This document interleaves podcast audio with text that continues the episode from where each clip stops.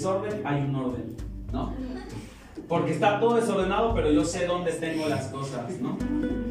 Debajo de las 25 playeras, ahí deberían estar, Todo desordenado, pero ahí tiene que estar, ¿no? Porque en medio de mi desorden, yo ya lo, porque ya me acostumbré tanto a mi desorden espiritual, a mi desorden material, que se me complica tanto volver a ordenar. Porque estoy tan acostumbrado. Y sabes, te voy a decir algunas cosas, no son todas, pero algunas cosas que producen el desorden en tu vida. Número uno,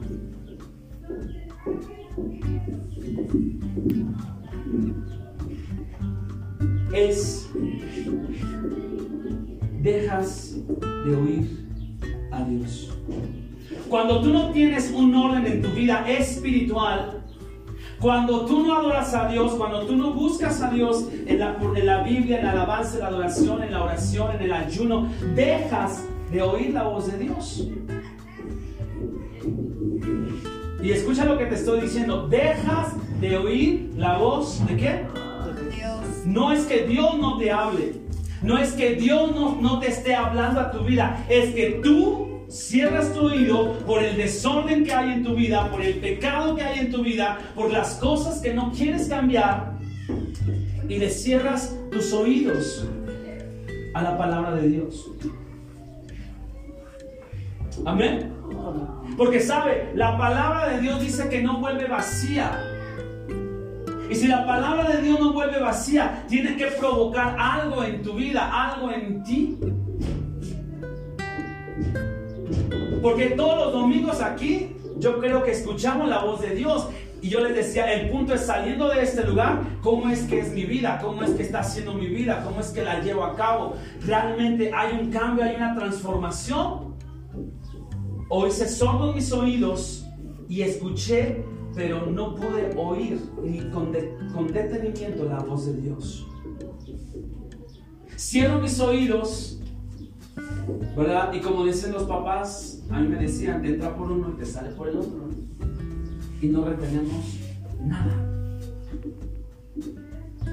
Entonces, el desorden en tu vida, ¿por qué? Pastor, no tengo tiempo de orar, no tengo tiempo de leer la Biblia, no tengo, mi trabajo me absorbe, mi trabajo esto, mi trabajo aquello, y bla, bla, bla, bla. Pero si tú te ordenas, puedes hacerlo. Dice un, ¿cómo se llama? No es chiste, es, dice un verso popular, un refrán popular, todo cabe en un jarrito, ¿qué? Sabiéndolo acomodar. Y si todo cabe en un jarrito sabiéndolo acomodar, ¿por qué no puedes acomodar tu vida para que quepa todo lo referente a Dios? ¿Sabe por qué? Porque hay un desorden en nuestra vida. Necesito ordenar mis tiempos, necesito ordenar mis espacios para entonces darle prioridad a quién? A Dios. Yo le pregunto, ¿cuántos de ustedes antes decían, no, los domingos no tengo tiempo, los domingos no puedo ir, los domingos, este, no, pues el desayuno, este, la pancita de res, la barbacoita, no, está mejor. Pero cuando usted empezó a ordenarse y a tener ese deseo y anhelo en su corazón por buscar a Dios, digo, a ver, si voy a desayunar pancita de res, barbacoa, pero me levanto dos horas más temprano. Y entonces empiezas a ordenar Empiezas a ordenar tus pasos. Porque si no, entonces dejas de escuchar la voz de Dios. Y al rato ya nada más vas a decir, ay, el pastor ya, no, me regaña, me regaña, cierro mi soy. ¿Qué pasa cuando un hijo lo regaña, lo regaña, lo regaña, lo regañas? Bueno, no es que lo regañes, lo exhortes, porque lo amas, ¿no? Muchas veces que cierra sus oídos. ¿Por qué? Porque de, tanto desorden que hay, la barrera que pone es cierro mis oídos y me, me aferro, me encierro en mi mundo y nadie me va a cambiar. ¿Y cuántos de nosotros adultos estamos así hoy en día? que Dios te dice, tienes que cambiar estas áreas de tu vida, tienes que ordenarte, tienes que cambiar esto, y tú dices, nada, no, pastor, Y entonces cierras tu oído y dejas de escuchar la voz de Dios porque vienes a este lugar, pero sabes, tu mentalidad está en otro lugar. Tu mente está en otra situación, tu mente está en tus problemas, tu mente está en todo lo que dejaste afuera, que lo único que estás escuchando son palabras huecas porque no llegan a tu corazón, no llegan a tu vida, por el desorden que tienes. Porque cuando tú te ordenas y alistas las cosas que tienes que hacer, tú no te preocupas por la comida de al rato, porque ya a lo mejor ordenaste tu día y dijiste, saliendo del servicio, hago mi comida y me da tiempo. Pero si ni siquiera has pensado en qué vamos a hacer de comer, pues dices, híjole, no, me preocupo esto, esto va a llegar el esposo, va a llegar la esposa, va a llegar los hijos, y qué voy a hacer, qué haga. Y ahorita yo creo que voy acá, voy allá. Y sabes, estás en todo menos oyendo la palabra de Dios. ¿Me explico? Entonces, el desorden en mi vida provoca que yo deje de oír a Dios, te roba la alegría, por consecuencia, no porque las cosas no están pasando a mi manera o como yo quisiera o de acuerdo a los anhelos de mi corazón. Y entonces le reclamo a Dios y le digo, a ver Padre, tu palabra dice, deleítate en mí, yo concederé las peticiones de tu corazón. Y voy cada ocho días a la iglesia y voy todos los días que me están solicitando y no veo respuesta. ¿Pero por qué? Por el desorden que hay en tu vida. Si hay desorden, no puede haber fruto. Y ese fruto es la bendición de Dios sobre nuestras vidas. Y entonces te empiezas a enojar, empiezas a perder la alegría. ¿Verdad? Voltea al que está a tu lado y dale una sonrisa. Ah, no. O, vienen enojados, hermanos. O a ver, ¿quién de aquí está alegre? Amén. Me contagian su alegría. Amén. ¿Cuántos de aquí vienen alegres? Amén. ¿Sabe? Tenemos que venir alegres y gozosos a exaltar, a glorificar a Dios. Lo que yo siempre les digo en la alabanza, si usted quiere brincar, saltar, gritar, hágalo. Porque esa alegría es gozo. Pero sabe, si yo no tengo mi vida ordenada, no tengo mi vida alineada a lo que Dios establece, pierdo la alegría. Y la palabra de Dios dice, Él ha cambiado nuestro lamento en qué? En gozo. En gozo. Ha cambiado nuestro llanto en alegría. Pero tal parece que esa palabra la hemos invalidado. Porque vivimos más tristes por la vida que llevamos, vivimos más tristes que alegres, ¿no? Porque nada más el pastor ya recordó el esposo y así, no, no me acordé de lo que me hizo. O ya nada más empieza como que a decir, a ver si ordena, ordena. Usted no sabe cómo si supiera lo que yo tengo que hacer. Como si, como, si, como si supiera lo que yo hago siempre todos los días. ¿Sabe? Cuando hay desorden en mi vida, pierdo la alegría, pierdo el gozo en mi corazón. Y la palabra de Dios dice que ya ha cambiado nuestra, nuestro lamento en alegría, nuestro llanto en gozo. Entonces, ¿por qué vivir tristes? ¿Por qué? Porque hay un desorden. Diga que está a tu lado, basta del desorden. Dígaselo, basta del desorden. Y ya deja tú el de tu casa, el de tu vida espiritual, hermano, hermana. Ya olvídate del desorden ahorita que, que dejaste en casa. Analicemos el de nuestra vida espiritual. ¿Cómo está mi vida espiritual? Realmente la estoy ordenando y eso que me ha provocado tristeza, que ha robado la alegría de mi corazón, ¿cómo es que puedo cambiarlo? ¿Cómo es que puede ser diferente? Amén. Y entonces el desorden también daña tu testimonio. Dile al que está a tu lado, el desorden daña tu testimonio. Dígaselo. El desorden. El desorden daña tu testimonio. ¿Y por qué daña nuestro testimonio? Porque hoy hay mucha gente que no le gusta casi el chisme, ¿verdad? No. Que yo les decía ahorita, ¿quién nos invita a su cuadra, a su recámara de los jóvenes ahorita? Y alguien, alguien que bien valiente decía, yo, yo, yo, yo, vayan. Y lo encontramos desordenado. ¿Qué va a decir usted? Ah, miren hermanito, también cambiado que se ve.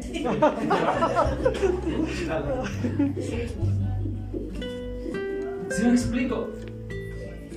Y ya olvídese de lo físico. Ay, el hermanito que va todos cada ocho veces al templo, pero sale y todo lo que sale de su boca, todo el chisme, el cómo se comporta, el cómo habla, el cómo este, pasa a uno y se la refresca a todos. Porque no hay un orden en qué? En el espiritual. Entonces, el desorden daña mi testimonio. Cuando yo soy un hijo o una hija ordenada, sabré qué hablar, sabré qué decir, sabré cómo expresarme, sabré acomodar las cosas. Y no es que en los secretos sea un grosero lépero, no, no, porque eso ya es otra cosa. Eso es el. ¿Qué es? ¿Qué es? A ver, díganlo, no tengan miedo. Pues si Jesús lo decía, hipócrita. ¿No? Porque soy una cosa en un lado y en el otro soy otro. Ah, es que el pastor dijo que acomode donde debo comportarme. Pues con, con mis amigotes acá, que pues, acá sí me descoso, pero ya la iglesia bien tranquilo, no, no, no.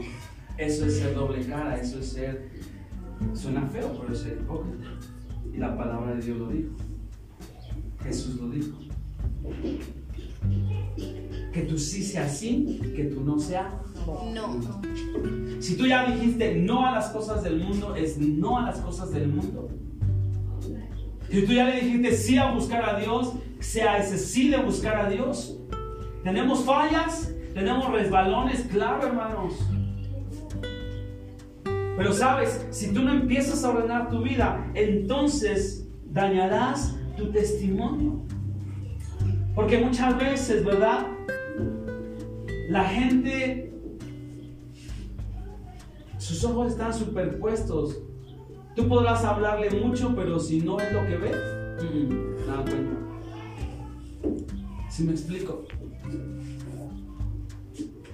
Si la, porque somos seres humanos y el ser humano está tan acostumbrado a juzgar por lo que, por lo que ve. Y entonces si usted dice, ah Dios, nosotros queremos dar testimonio de tu presencia allá afuera en las calles, Señor, que por nuestro testimonio sean transformadas las vidas, sean cambiadas las vidas. Y yo te pregunto, con el comportamiento que tiene la gente podrá venir. Por cómo hablas, por cómo te expresas, la gente llegará solita a este lugar. Yo les decía a ustedes, Puedes ir tú con tu vecina y decirle, oiga vecina, Dios le bendiga, le invito a la iglesia. Y le va a responder, ¿para qué? Para ser igual que tú. O peor. ¿Sabe? Es algo fuerte, pero muchas veces sucede. ¿Por qué? Porque hay un desorden en nuestras vidas. Hay un desorden en nuestros corazones que daña nuestro testimonio. Y si Dios está en tu vida, entonces tú tendrías que ser una persona ordenada porque Dios es un Dios de orden. Amén. Dile que está a tu lado, Dios es un Dios de orden. Dios es un Dios de orden. Amén. Entonces fíjate, el desorden, ¿qué dice? Dejas de escuchar la voz de Dios, ¿qué más? Te roban la alegría, dañas tu testimonio y no hay fruto. Y atrofias tu crecimiento espiritual. Atrofias tu crecimiento espiritual. ¿Por qué el desorden atrofia nuestro crecimiento espiritual?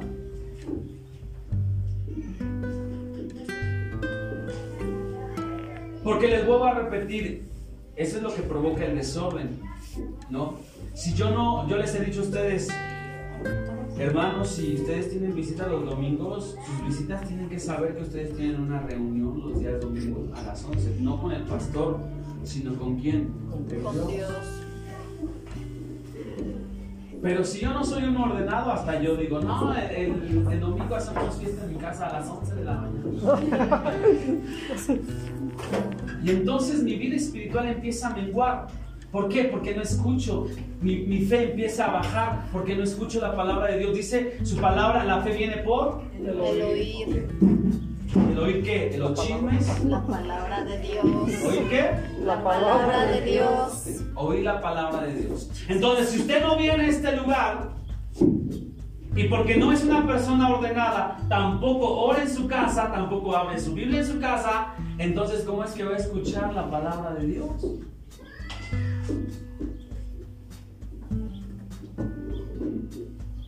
¿Me explico?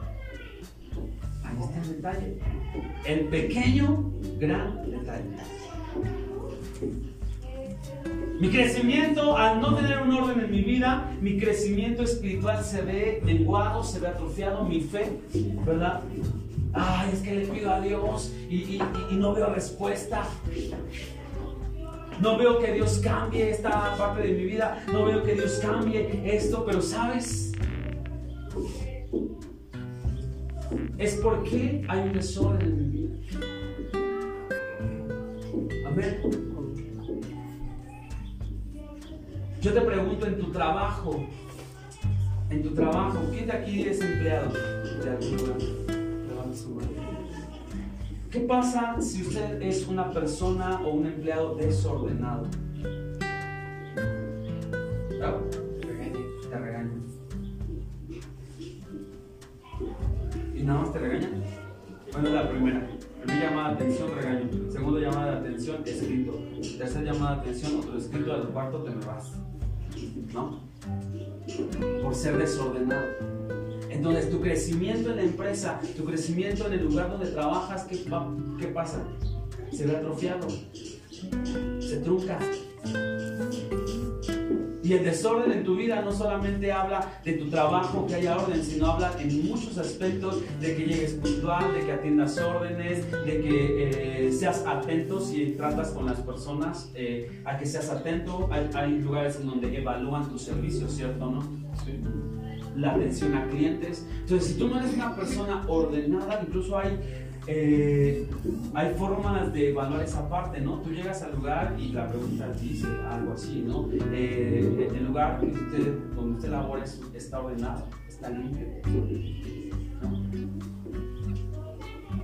Ya ves, tú dices, no, yo no tengo nunca mi lugar limpio cuando el responsable de que ese lugar sea limpio es eres tú. Entonces yo te pregunto, ¿de quién es la responsabilidad de que tu vida esté ordenada y esté limpia? ¿De quién es? Mía. Del pastor. Es del pastor que es el- el responsable de que su vida sea ordenada y limpia. También.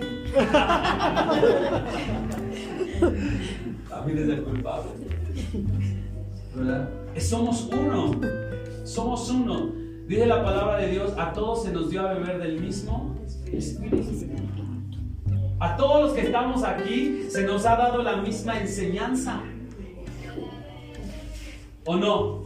Sí. Y el, el jueves precisamente veíamos esa parte. Y yo les decía, hermano, va a crecer quien tenga que crecer, ¿verdad? Y poníamos un ejemplo de una persona nueva que llega y que empieza a crecer, a servir, a cambiar. Y dice, pastor, yo quiero hacer esto, aquello, el otro, y bla, bla, bla, bla. Y al rato, el hermano, la hermana que ya lleva mucho tiempo, ¿verdad? Decía la hermana Fabi, ¿verdad? Y este, era un ejemplo, ¿verdad? No es que lo haya dicho la verdad. Pero decía, ¿verdad? ¿Y cómo es que ella ha crecido si llegó después que yo? O sea, ya ni yo que llegué antes. Pero ¿de quién depende el crecimiento espiritual? De cada uno de nosotros. A todos se nos ha dado la misma enseñanza, pero cada uno de ustedes sabrá lo que tiene que hacer con esa enseñanza. Y cada uno de ustedes va a marcar su crecimiento espiritual. ¿Me explico? Porque si el pastor les dice, ¿sabe qué? Tenemos oración, tenemos que estar aquí a las 11, tenemos estudio, tenemos este evento de niños, de niñas, ¿quién quiere participar? El de mamás y todos los eventos que tengamos, ¿quién quiere participar? Y usted que ya lleva desde que inició, no, pues yo no, no quiero. Pero la persona nueva que llega y dice, ¿sabe qué, pastor? Yo quiero, enséñeme, dígame cómo, mire, yo quiero hacer esto, bla, bla, bla. ¿Sabe? ¿Quién va a crecer más rápido? La persona que tiene qué? Interés. La persona que ha tomado la decisión de empezar a ordenar su vida, a quererla cambiar y empezar a avanzar. ¿Me explico? Así que no se vaya a enojar después. Si dice, yo llevo ya mucho tiempo aquí, nada más no veo nada conmigo. Porque hoy Dios está hablando, tiene que ordenar su vida. Porque se puede, hermano, se puede. La- dice un dicho popular, el querer es. Poder. Y la palabra de Dios dice, todo lo puede en Cristo que me Fortalece. ¿Saben Biblia, hermanos? Ya. Ahora, la cuestión es vivirla, aplicarla y ordenarse. Dice la palabra, y la tierra estaba desordenada y Vacía. desordenada. El desorden también destruye relaciones.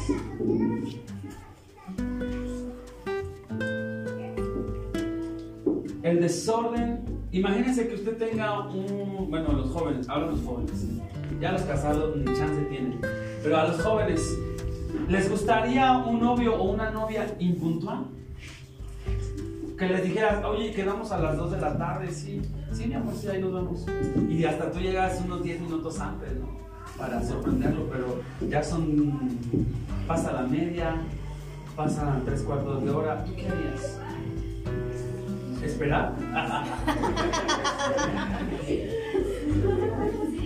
bueno, la primera vez pasa, la segunda, la tercera, la cuarta, la quinta. También para que se acostumbre.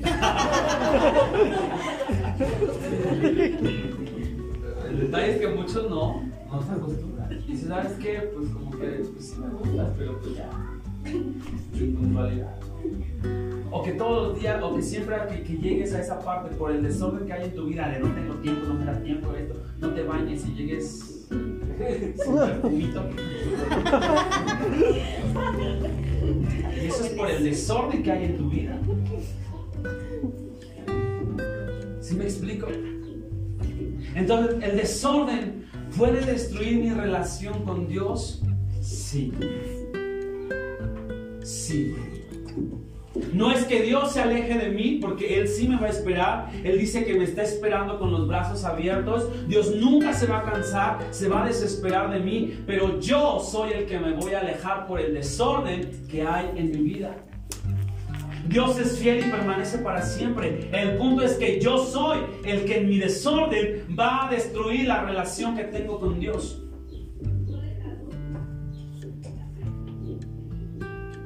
Dile que está a tu lado, no dejes que el desorden destruya tu relación con Dios. No deje, hermano, que su desorden destruya su relación con Dios. Amén. Entonces, cuando la tierra estaba desordenada y vacía, no había fruto. Dios tuvo que trabajar en el día 1, en el día 2, en el día 3, para que entonces la tierra empezara a producir qué? Fruto. Y no un fruto de que el árbol de manzanas diera naranja. Dijo, el fruto según su qué? Su especie. Según, según su género. Semilla según su especie y fruto según su género. Ahora, si usted es un hijo de Dios que está ordenado, no puede ser posible que allá afuera se comporte como un hijo del diablo. ¿Sí? ¿Me explico? Tiene que dar el fruto según su qué? Género. Su género. ¿Quién vive en usted? ¿Están convencidos?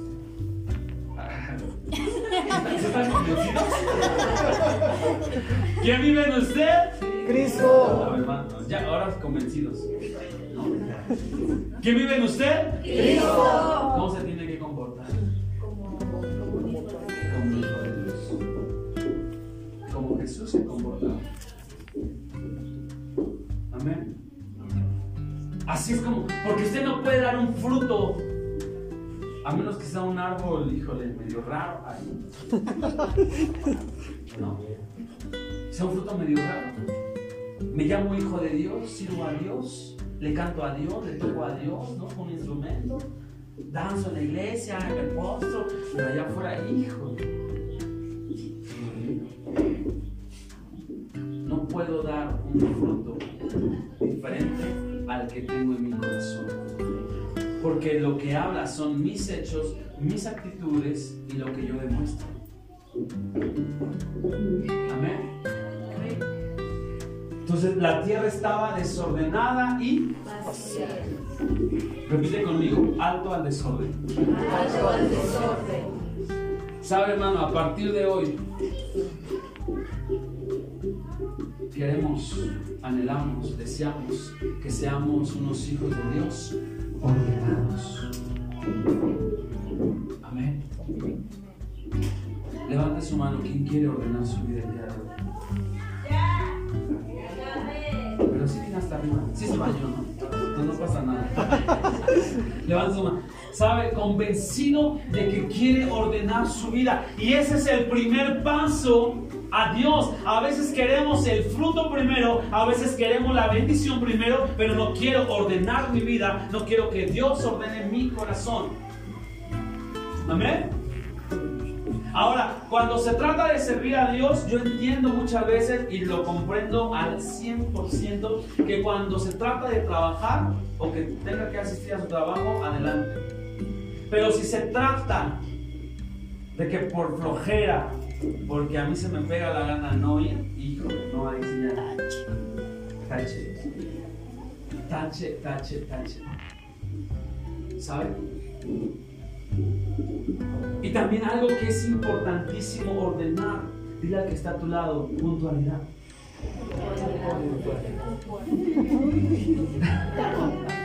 Puntualidad. ¿Sabes? Yo sé que esto les pegó a varios. Por eso me tapé los ojos. Cuando me quieren invitar a una fiesta, una horita antes, por favor. Pero sabe, si Dios es primero en nuestras vidas, tenemos que darle lo mejor de nosotros. Amén. Amén. Amén. De verdad, algo que yo no tuve que aprender porque pues obvio que nadie por naturaleza somos puntuales. ¿No? Pero algo que tenemos que aprender es esa parte de la puntualidad. En la semana me, me, me- me comentaban, me hacían comentario de invitarme a una iglesia a predicar y yo les decía, y es el próximo sábado, y me decía, este, voy a ir a predicar, le dije, ¿a qué hora? Me dijo, ah, pues empieza a las 4, como a las 5.20, y, y de broma yo le dije, no, mala hora de retraso que siempre tiene. Y me dijo, ay, ¿cómo cree, pastor? Que no sé qué. Y me dice, pero no, qué bueno que nos hace esa observación. Le dije, sí, es que, ¿sabe? Yo soy enemigo muchas veces de la impuntualidad. Porque la impuntualidad es a causa del desorden de mi vida.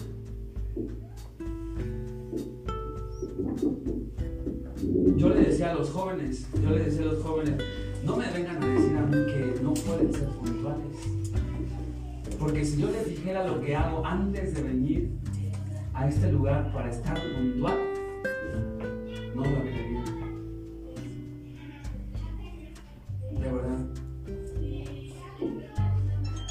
Y tengo tres hijos. Pero la cuestión es que ordenar, organizarse. Yo ya sé de 6 a 7 esto, de 7 a 7 y media, de 7 y media a 8 y media, de 8 y media a 9.20. No. Y 9.20 vámonos para ir por las chicas. Pero es orden. Si yo no tengo un orden en mi vida, pues nunca le voy a dar lo mejor a Dios. ¿Me explico? Si nos gusta el orden, ¿verdad, hermanos? No me vean feo, por favor. No me vean feo. Pero sabe, Dios quiere empezar a ordenarnos. A ordenarnos. Cambiemos. ¿Para qué? Para que podamos dar fruto, hermano. O díganme, ¿quién de aquí no quiere dar frutos? ¿Quién de aquí no quiere crecer? ¿Quién de aquí no quiere ser diferente? ¿Quién de aquí quiere llevar su vida igual que ha tenido hasta el día de hoy? Levante su mano. Nadie, ¿verdad? Todos queremos una vida en crecimiento, en fruto. ¿Qué tenemos que hacer? Ordenar nuestra vida. Darle lo mejor a Dios. Amén. Y entonces dice, la tierra estaba desordenada y segundo, ¿qué? Vacía. Ok. ¿Sabe qué, pastor? Ya no hay desorden en mi vida, ya está todo ordenado. Pero ahora hay huecos en nuestra vida que necesitan ser llenos. ¿sabe? ¿Y cuáles son esos huecos que necesitan ser llenados en tu vida? ¿Cuál es ese vacío que hay en tu vida? Porque sabes que, no- que mi vida esté vacía. Si, si tú tienes un vaso vacío opaco y tu hermano te pide que le des agua de tu vaso, ¿qué vas a poder dar? ¿Qué vamos a poder dar? Si alguien llega a su casa, hermanos, y, y les pide un vaso de agua y usted tiene su garrafón vacío, ¿qué va a poder dar? Nada. Nada.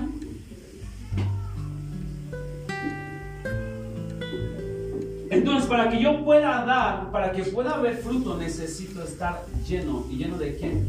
De Dios. Yo te decía, hay ciertas áreas de mi vida que están huecas, que hay un vacío, ¿no? A causa de un fallecimiento, a causa de la enfermedad, a causa de los problemas, a causa de las circunstancias de la vida. Es que, sabes, En- en- anteriormente mi esposo me pegaba, mi esposa me pegaba y dejó un gran dolor en mi corazón, ¿sabes? O antes eh, pasé una situación tan tremenda. Me llevaron a la cárcel y estuve y eso generó un vacío en mi corazón. O sabes que anteriormente, ¿verdad? Sufrí de una infidelidad y eso ha dejado un gran vacío en mi corazón. Eso necesita ser llenado. Pero sabe, a veces cometemos tantos errores que queremos llenarlo con alcohol, con drogas, con amistades falsas, con aceptación en grupos. Jóvenes, aguas, ¿eh? Porque cuando hay un vacío en mi corazón, busco amor en el lugar incorrecto. Cuando hay un vacío en mi corazón, busco la aceptación de alguien más y entonces empiezo a vestirme igual que él, empiezo a hablar igual que él, empiezo a vestir igual que él, empiezo a ser igual que él, empiezo a inhalar lo que él inhala, empiezo a tomar lo que él toma porque quiero sentirme aceptado y llenar ese vacío. El punto es que lo estoy haciendo en el lugar incorrecto. Y no nada más le pasa a los jóvenes, también nos pasa a los adultos. ¿Cuántas veces en nuestro trabajo, por sentirnos aceptados, oye, vamos a tomar una chelita, oye, vámonos este, de, fiesta? Oye, tómate una con nosotros. No, no, gracias. Ándale, no seas payaso, no seas cortado, órale. Y tú por sentirte aceptado dices, no, empiezo. A los adultos también nos pasa.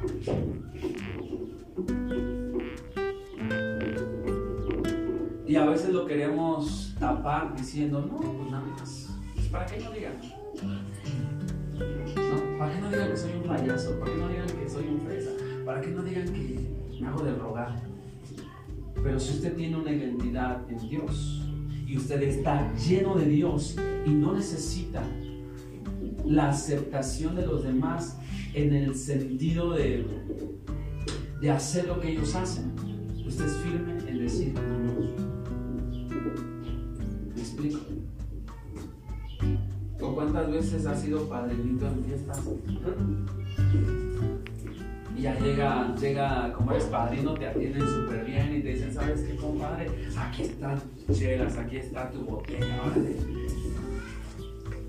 Y tú dices, híjole, como que desperdiciar mucho. Dámelo para llevar. Pero sabes, si usted está lleno de Dios, no necesita de eso para ser feliz. No necesita de ello para sentirse bien. No necesita de la aceptación del otro para sentirse contento, feliz. ¿Por porque usted está lleno de Dios. Amén. Entonces es importante, hermanos, llenar, porque sabe, el vacío me conlleva, número uno, amargura. Cuando hay un vacío en tu corazón, ese vacío te lleva a la amargura. ¿Cuántos amargados hay aquí? Así de una ola mejor. Si hay amargura en su corazón, hermanos, es porque hay un vacío. Y ese vacío no sé si lo esté llenando de la forma correcta o no. ¿Me explico? A veces queremos llenar vacíos echando pleitos, ¿sabe? Porque si él o ella me lastimaron, lo que creo que me va a hacer sentir mejor es echarle pleito, echarle bronca echarle más tierra y irme contra todo con ellos. Porque son los que me lastimaron, son los que... Eso, pero sabes, eso, eso es... Eso es llenarlo de la forma incorrecta, porque la palabra de Dios dice, mía es la venganza. Porque lejos de llenar ese vacío, lo que está haciendo es hacerlo más grande. Más grande. Porque se está lastimando usted cada día más, pensando que se siente bien, mentira. Porque al rato, si usted rebasa el límite de irse contra alguno de ellos, lejos de sentirse bien, va a haber remordimiento de decir, híjole, me pasé, me pasó.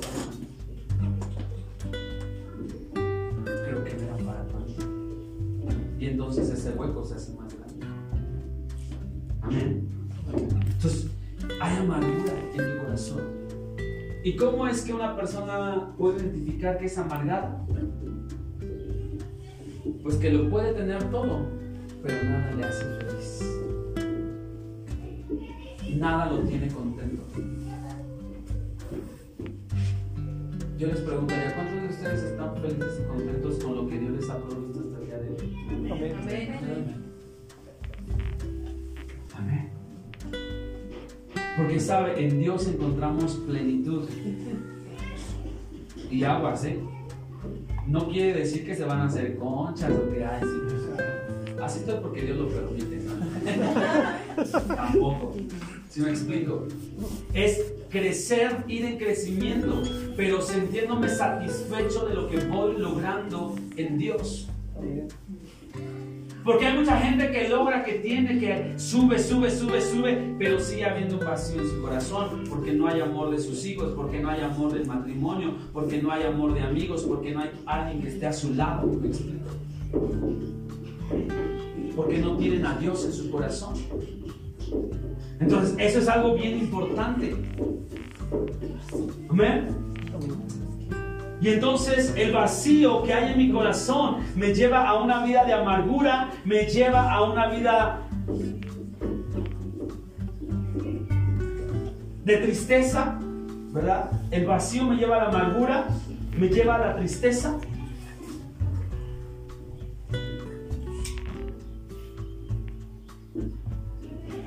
Porque nada me satisface. Nada me satisface.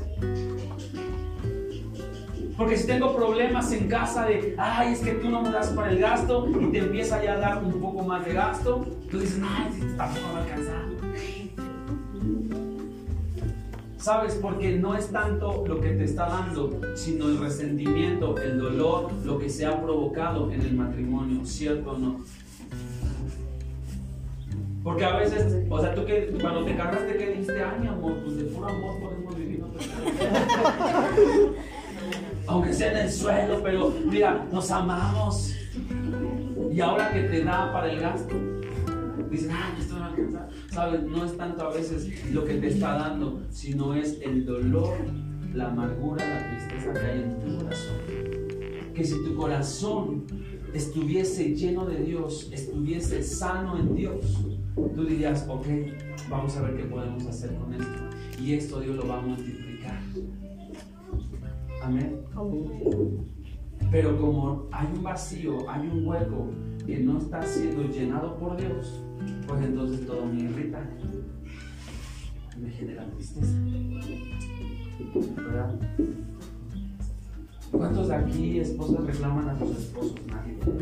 No. Tenemos que llenar, hermanos, esa parte. Cada uno de nosotros tenemos distintas áreas que necesitan ser llenas. No podemos exigir más porque sabe de lo que a lo mejor pues, del varón quisiera darles más, pero pues si toda la quincena. ¿Sí me explico?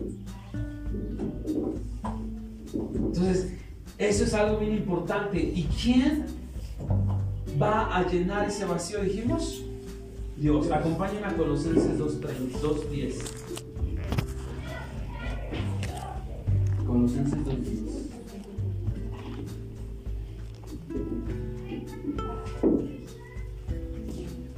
Vamos a leerlo fuerte todos.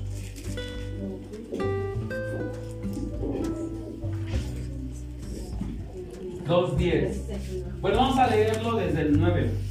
Desde el 9. ¿Sale? Dice la palabra de Dios, porque en Él habita corporalmente toda la plenitud de la deidad. 10. Y vosotros estáis completos en Él, que es la cabeza de todo principado y potestad. Vamos a leer la primera parte, fuerte todos. Una, dos, tres. Y vosotros estáis completos en Él. Y vosotros estáis completos en Él. ¿Y en Él de quién está hablando? Dios. Entonces, en Dios estás completo, hermano. Si te sientes destrozado, si sientes que tu corazón está en mil pedacitos y que con, con la loca no va a pegar, no te preocupes. En Dios encuentras la plenitud. En Dios encuentras la restauración de tu vida, encuentras la llenura, porque en Él estás completo. Entonces, ¿por qué buscas en el alcohol? ¿Por qué buscas a la vecina? ¿Por qué buscas el consejo de otras personas que lejos de completar y sentirte bien, te alejan más de Dios? No busques en el lugar incorrecto. Si tú tienes un vacío en tu corazón, no busques en el lugar incorrecto, porque en Dios estás completo. Amén. Regresemos a Génesis, por favor.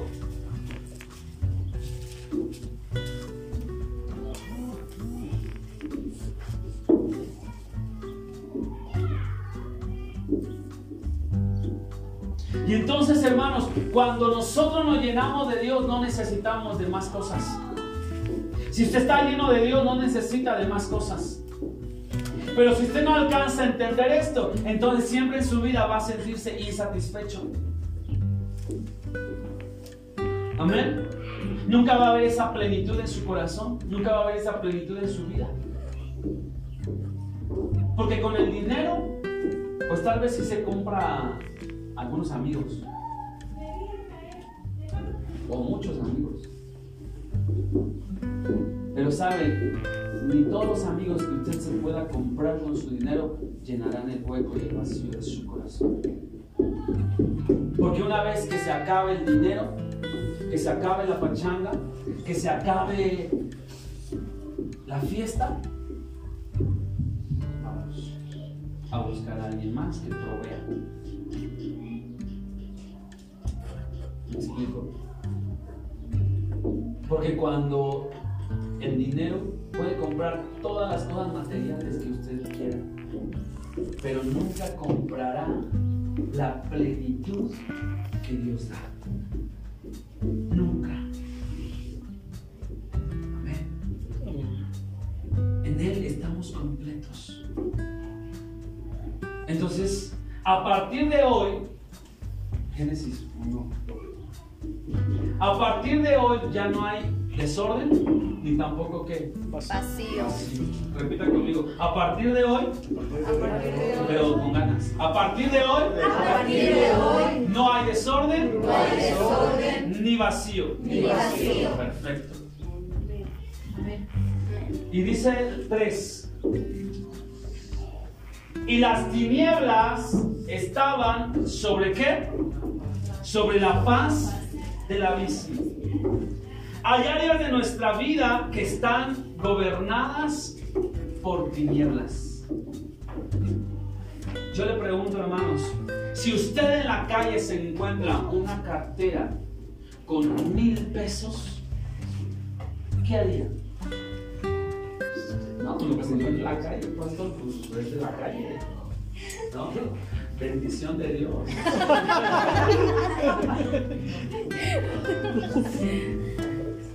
No, padre, es que, me querías bendecir. Yo sabía que querías bendecir, ¿no? Y abres la cartera y encuentras la identificación oficial y sabes que vive del otro lado por la papelería del hermano Arturo. O sea, ya sabes, identificas y tú dices, híjole, pero me encuentro en la calle. Y ahorita que ando bien necesitado de dinero, ¿sabes? De alguna forma te tenés que manifestar. Era la señal que te estaba pidiendo Dios. El Espíritu Santo me trajo hasta aquí. El Espíritu Santo. ¿Sabe? Y hay áreas en nuestra vida que son gobernadas por tinieblas. Porque lo que yo tendría que hacer, si conozco a la persona, es y decir, aquí está tu cartera. Por muy necesitado que puedas estar. Pero como hay tinieblas en tu corazón, como hay esas áreas de tu vida que están en tinieblas, ¿qué dices tú? Ah, pues me lo creo. Además te van a caer. Y peor de todo, ni tantito remordimiento sientes. Es que la necesidad es más grande. Es que la necesidad es más grande. Es que las tinieblas en tu vida son más grandes que la luz de Dios. ¿Sabes? O vas a la tienda y tú das uno de a 20, pero se confundieron que era uno de a 500 y te regresan. ¿No? Y tú dices, ah, ok. Gracias, Dios mío. ¿No? Y al rato, oiga, es que creo que le dije cambio de más, ni me acuerdo. ¿No? ¿A poco? Hay áreas de nuestra vida que están gobernadas de tinieblas. Y nosotros llevamos nuestra vida por donde la queremos llevar. Amén. Muchas veces la condición en la que te encuentras no es la que Dios te ha llevado. Tú dices, sí, es que estoy como el pueblo de Israel que lo está llevando por el desierto. No, mi vida, pastor, ahorita está viviendo un desierto tremendo. ¿Cuál desierto tremendo? Es la consecuencia de lo que no hiciste bien. No, es que la tentación está tan grande, pastor, que no, no sabe. Te digo, la lucha es tremenda. ¿Cuál lucha es tremenda? Es tu condición que tú has llevado tu vida hasta ese lugar, hasta ese, este es el límite, hasta ese punto. ¿Por qué? Porque hay tinieblas gobernando tu vida.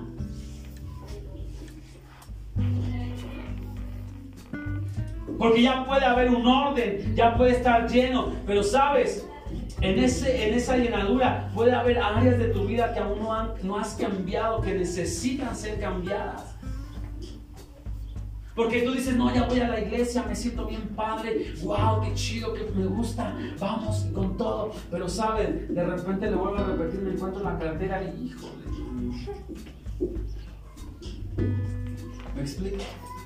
Entonces, a lo mejor si no trae credencial, si es bendición de Dios, no, ya no sabe ¿No?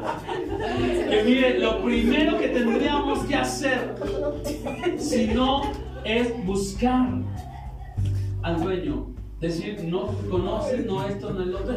¿Sabe? Hay, yo he visto publicaciones de repente en Facebook que dicen, encontré esta cartera, si me dices qué más tenía, digo, porque habrá gente que también se agarre de ahí y llora.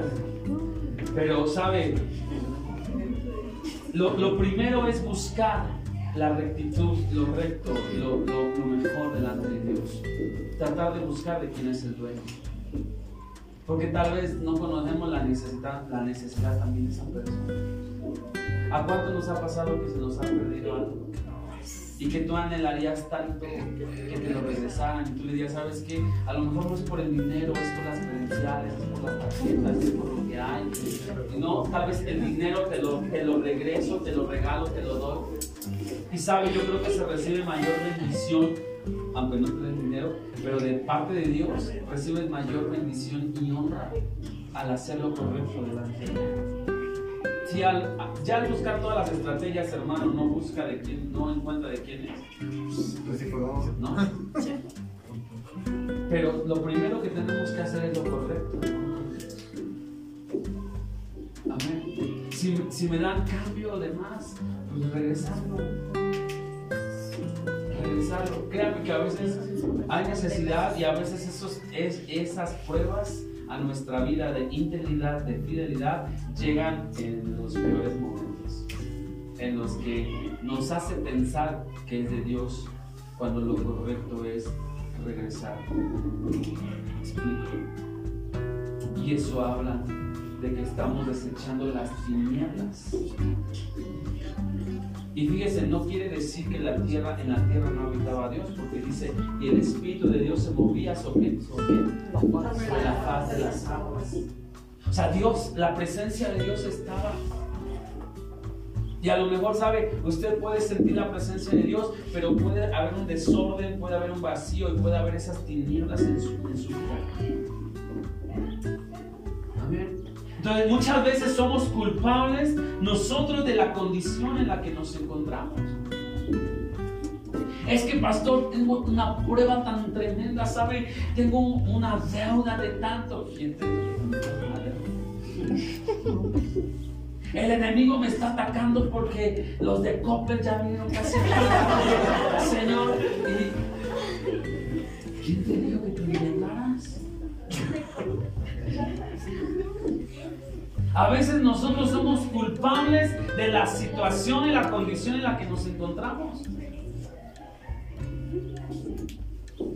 No, ya hasta me voy a pelear de golpes, agárrame, pastor, porque si no voy a golpear al viene. Pero ¿por qué lo vas a golpear? Es su trabajo, es su chamba. Lo tuyo era pagar, lo tuyo es pagar. Y pagar con gozo, porque pues, así sacaste tu deuda. Así, ¿no? ¿Me explico? Porque muchas veces adquirimos cosas innecesarias que no necesitamos. Pero por el vacío que hay, por pertenecer a un grupito selecto de personas, ¿verdad? Porque ya mi amigo me presumió tal cosa o me dijo de tal otra, tal, otra cosa que, que, ya tiene, pues ahora yo quiero ir al nivel. Entonces, ¿qué hago? Me endeudo. Pero saben, las cosas no son así. Yo le decía días anteriores, ¿verdad? Cuando usted sabe quién es, no necesita demostrar nada. Amén. Cuando usted sabe quién es, no necesita nada. La naturaleza del ser humano es buscar lo contrario de Dios. Acompáñame lo que dice Juan 3:19. Ya voy a acabar. Juan 3:19.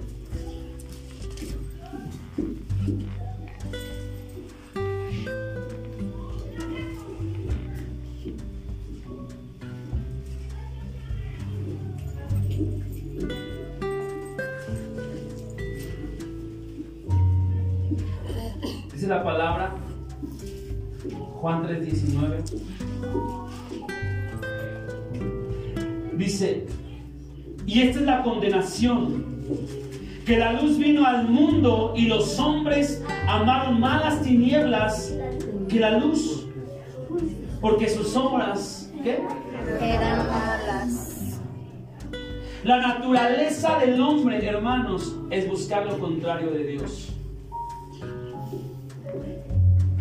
Dice la palabra, la luz vino al mundo y los hombres amaron más que las tinieblas. ¿Por qué amamos más las tinieblas? ¿Por qué amamos más lo contrario de Dios?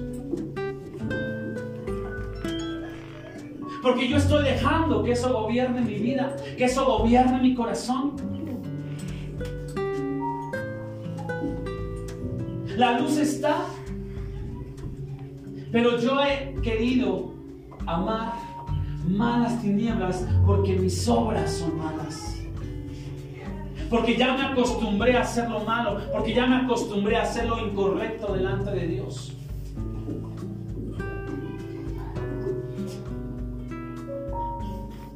¿Me explico? Pero lo que hoy Dios quiere hacer contigo es darte dirección, es darte un orden, es llenar todo vacío y quitar las tinieblas de tu vida y de tu corazón. El punto es, ¿quieres hacerlo? El punto es, ¿anhelas en tu corazón eso?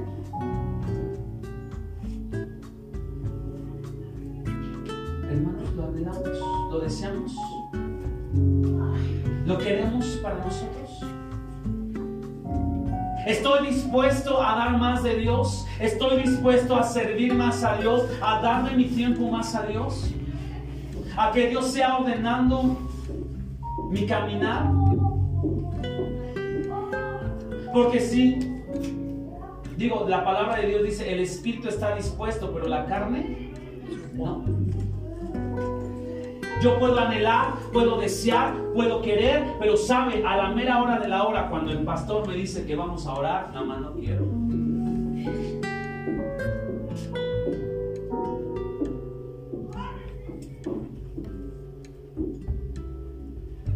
A veces yo quiero, deseo crecer, deseo avanzar. Padre, yo un día quiero tocar, estar de este lado, quiero predicar, pero sabe, no quiero esforzarme.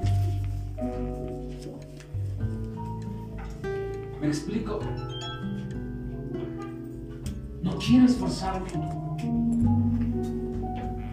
Entonces, esas áreas y que hoy tú le puedas decir a Dios, ¿sabes qué Dios? Yo ya no quiero más tinieblas en mi vida, quiero la luz. Quiero hacer lo correcto. Quiero escuchar tu voz. Tal vez he dejado de oír tu voz. No porque no me hables, sino porque yo no he querido escuchar. Yo no he querido obedecer, me he querido mantener al margen, me he querido mantener de lejitos. Me he querido, ¿verdad? O quiero ver Dios lo que tú haces, pero fuera del ritmo, porque no quiero luchar, porque no quiero esforzarme. Porque pues hay que salgan ellos bolas con lo que quieran hacer, pero yo Dios de lejitos mejor que quieren predicar, pues que lo hagan ellos. Tenemos que venir y dejar que Dios sea dirigiendo nuestra vida.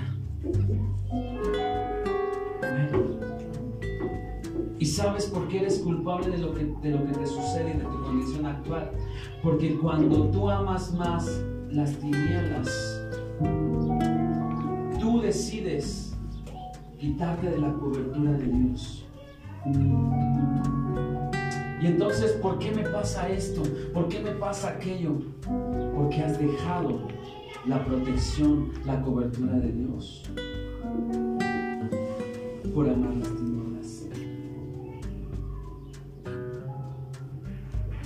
Es que ya no lo veo lo duro, sino lo tupido. Métete con Dios y dile, Padre, llena mi vida llena todo hueco.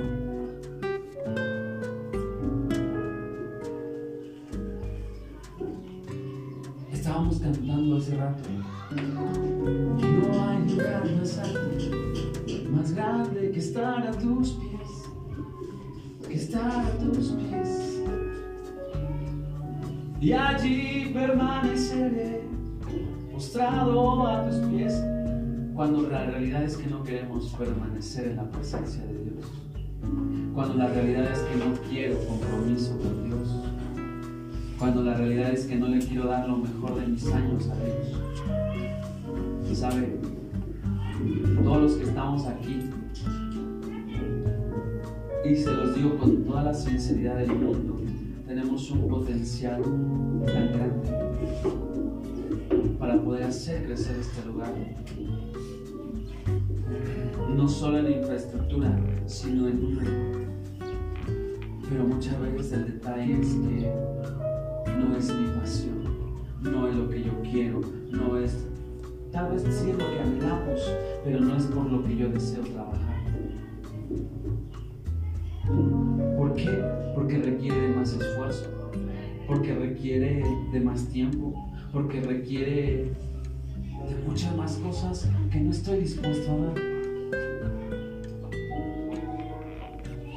Porque aunque pueda hacerlo, mis prioridades son otras. Porque amo más las cosas del mundo. Porque amo más lo que el mundo me da que trabajar en la obra de Dios. Amén.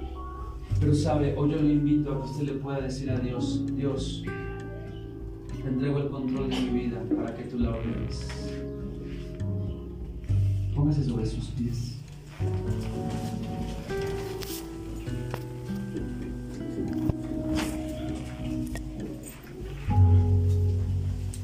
Y sabe, si usted anhela hoy que Dios ordene su corazón, que Dios ordene su vida, que Dios llene ese vacío y que quite las tinieblas que pueda haber en su corazón, es de valientes. Cierra un momento sus ojos.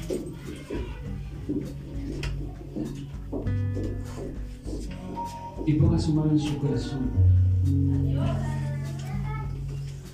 Padre, en esta hora, Señor, te pido que seas tú, mi Dios, en el corazón de mis hermanos.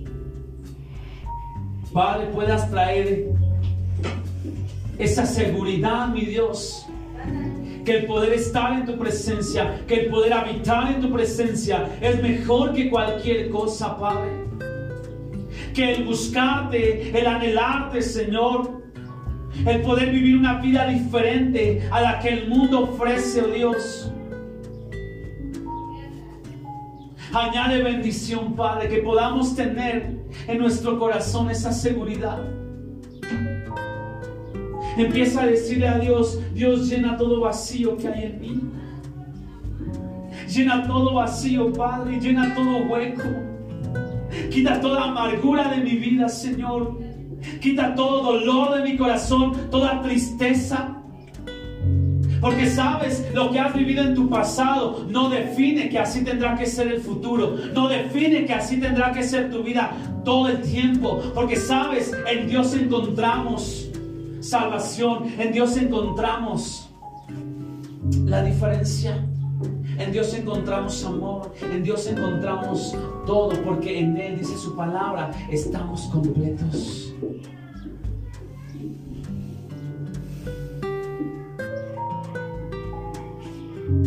Dile al Señor, Padre, llena todo vacío de mi corazón. Llena todo hueco en mi vida, Señor. Ordena mis pasos, ordena mis caminos. Dile, ordena aún mis pensamientos, Padre. Ordena, Señor, que aún nada pueda robarme, Señor, la paz de mi corazón, que nada pueda hacerme ir hacia atrás, que nada pueda hacerme alejarme de ti, Padre, porque yo te necesito, dile a Dios. Porque en ti he encontrado lo que en ningún otro lado voy a encontrar, Señor. Pero que nadie me aparte de ti. Dile, quita todas, todas tinieblas de mi corazón. Todo aquello, Padre, que me lleva a hacer lo incorrecto, a hacer lo que no te agrada, dile al Padre, quítalo de mi corazón y llénalo tú. Llénalo tú, Señor. Gracias, Espíritu Santo. Gracias, Espíritu de Dios. Porque tú eres bueno, Señor. Porque ni las circunstancias, ni los problemas, ni las adversidades, Padre, nos separarán de ti, Señor. Dile, yo anhelo, Señor, crecer, dar fruto, Dios. Sabes, podrán decirte tal vez que eres un loco, que eres un fanático, que ya te has cambiado de religión, pero sabes, eso no es lo importante. Lo importante es lo que Dios puede dar a tu corazón. Te podrán decir que estás loco, que estás zafado, que es una locura que tú vengas a este lugar, pero sabes, o que esto que vives aquí solo es para religiosos, sabes. No hay mejor lugar que estar en su presencia. No hay mejor lugar que habitar en Dios. Y que nada de lo que te digan pueda hacer que dejes a Dios. Que nada de lo que te digan pueda hacer que te alejes del caminar de Dios, de ese orden que el Padre quiere poner en tu vida. Y sobre todo que Él quiere llenar todo ese vacío en tu corazón y quitar toda tiniebla de tu corazón y de tu vida. Gracias Espíritu Santo. Gracias Espíritu de Dios. Te doy la gloria Señor y te doy la honra Padre. Ahí con su mano en su corazón, repita esto conmigo, Señor Jesús. En este día te entrego el control de mi. Que seas tú ordenando mi vida, ordenando mis pensamientos, llenando todo vacío, llenando todo hueco, quitando toda amargura y toda tristeza y todas aquellas áreas que se encuentran en tinieblas puedas llevarla a luz. Te doy gracias, Dios, en el nombre de Jesús. Amén. Gracias, por por lo que Denle un fuerte aplauso.